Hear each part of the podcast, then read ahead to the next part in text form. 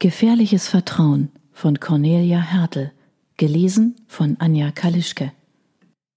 Kapitel 1 Laut klackerten ihre hohen Absätze auf dem Asphalt. Sie lief durch eine der kleinen Straßen, die vom Öderweg in Richtung Eckenheimer Landstraße führen. Für diese Uhrzeit war ungewöhnlich wenig los. Es nieselte seit Stunden. Die wenigen Menschen, die ihr begegneten, hasteten mit tief unter ihre aufgespannten Regenschirme gesenkten Köpfe durch die Dunkelheit. Sie trug ebenfalls einen Schirm, mit der anderen Hand hielt sie den Kragen ihres Trenchcoats geschlossen. Innerlich fluchte sie, denn das Wetter würde ihre teuren Strümpfe versauen. Um die Schuhe machte sie sich keine Sorgen. Für die hatte sie Ersatz. Ein wesentlich höheres Paar in der Tasche, die an ihrem Arm hing. Ich hätte mir ein Taxi nehmen sollen, murmelte sie leise vor sich hin. Doch wie üblich war sie mit der U-Bahn gefahren. Sie war sparsam. Taxifahrten strapazierten das Budget zu sehr. Ihre Blicke wanderten an den Hausnummern entlang, bis sie ihr Ziel erreicht hatte. Ein gesichtsloses Apartmenthaus, das so gar nicht in diese Straße passte. Sie drückte die Klingel. Zweimal kurz, einmal lang das verabredete Signal. Mit dem Lift fuhr sie in den fünften Stock. Als sich die automatischen Türen öffneten, wartete er bereits. Er musterte sie kalt. Einen Moment lang standen sie sich stumm gegenüber. Plötzlich holte er aus und schlug ihr mit der flachen Hand brutal ins Gesicht. Ich bring die Schlampe um und dich gleich mit. Der Mann stand breitbeinig im Flur der kleinen Wohnung am Rohrbrunner Weg. Er hielt den rechten Arm wie zum Schlag erhoben.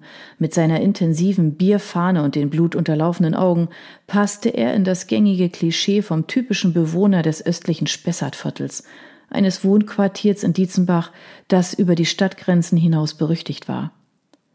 Beruhigen Sie sich, Lena Borowskis Stimme zitterte kein bisschen, obwohl innerlich ein Sturm vielfältiger Gefühle tobte. Wut und Zorn ebenso wie Angst vor der unberechenbaren Aggressivität, die ihr hier in Person des angetrunkenen Mannes gegenüberstand. Sie haben hier gar nichts zu melden, schrie er. Wer sind Sie überhaupt? Was geht es Sie an, was ich mit meiner Frau mache? Sie zeigte auf die Frau, die hinter dem Mann im Flur wie ein Bündel Elend auf dem Boden kauerte. Lassen Sie Ihre Frau aus der Wohnung gehen. Sie braucht einen Arzt. Die Augen des Angesprochenen spiegelten kurz hintereinander völlig unterschiedliche Emotionen. Schmerz, Wut, Unsicherheit. Lena Borowski rührte sich nicht von der Stelle.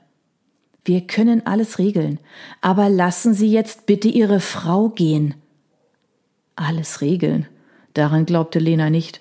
Dieser Mann hatte seine Frau schon früher misshandelt.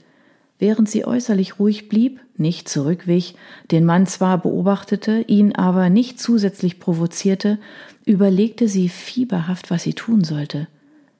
Würde er, wenn sie jetzt von der Tür wegging, um die Polizei zu rufen, seine Frau vollends krankenhausreif prügeln oder ihr gar Schlimmeres antun? Lena Borowski war seit über zehn Jahren im Jugendamt, hatte schon alles gesehen, was Familienmitglieder einander antun können. In einer der oberen Etagen klappte eine Tür, eilige Schritte kamen über die Treppe nach unten. Eine Frau, sie mochte Anfang dreißig sein, in ihrem Alter, als sie Lena bemerkte, hielt sie kurz inne und maß sie und den schwankenden Mann in der halboffenen Tür. Die Augen der Nachbarin weiteten sich, als sie das heftige Schluchzen aus der Wohnung hörte. Lautlos formte ihr Mund ein Wort. Lena signalisierte ihr mit einem Liedschlag ein Ja. Die Frau würde jetzt nach unten gehen und die Polizei rufen, dessen war sie sich sicher. Der Mann vor ihr hielt seine Fäuste geballt. Er schien die Nachbarin nicht wahrgenommen zu haben. Ich lass mir das nicht bieten, zischte er. Erst hängt sie mir das Kind an, dann haut sie ab zu einem anderen Kerl und ich soll zahlen. Wir werden das alles regeln, wiederholte Lena. Sie verschob die Erörterung seiner Einkommenssituation lieber auf einen anderen Tag. Ihrer Erfahrung nach brachte es gar nichts, in solch einer aufgeheizten Situation auf Gesetze zu pochen.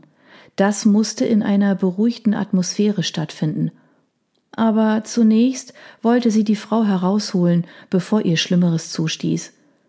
Das leise Weinen im Hintergrund stockte erschrocken, als der Mann sich einige Schritte in den Flur hineinbewegte und auf seine noch Ehefrau zuging.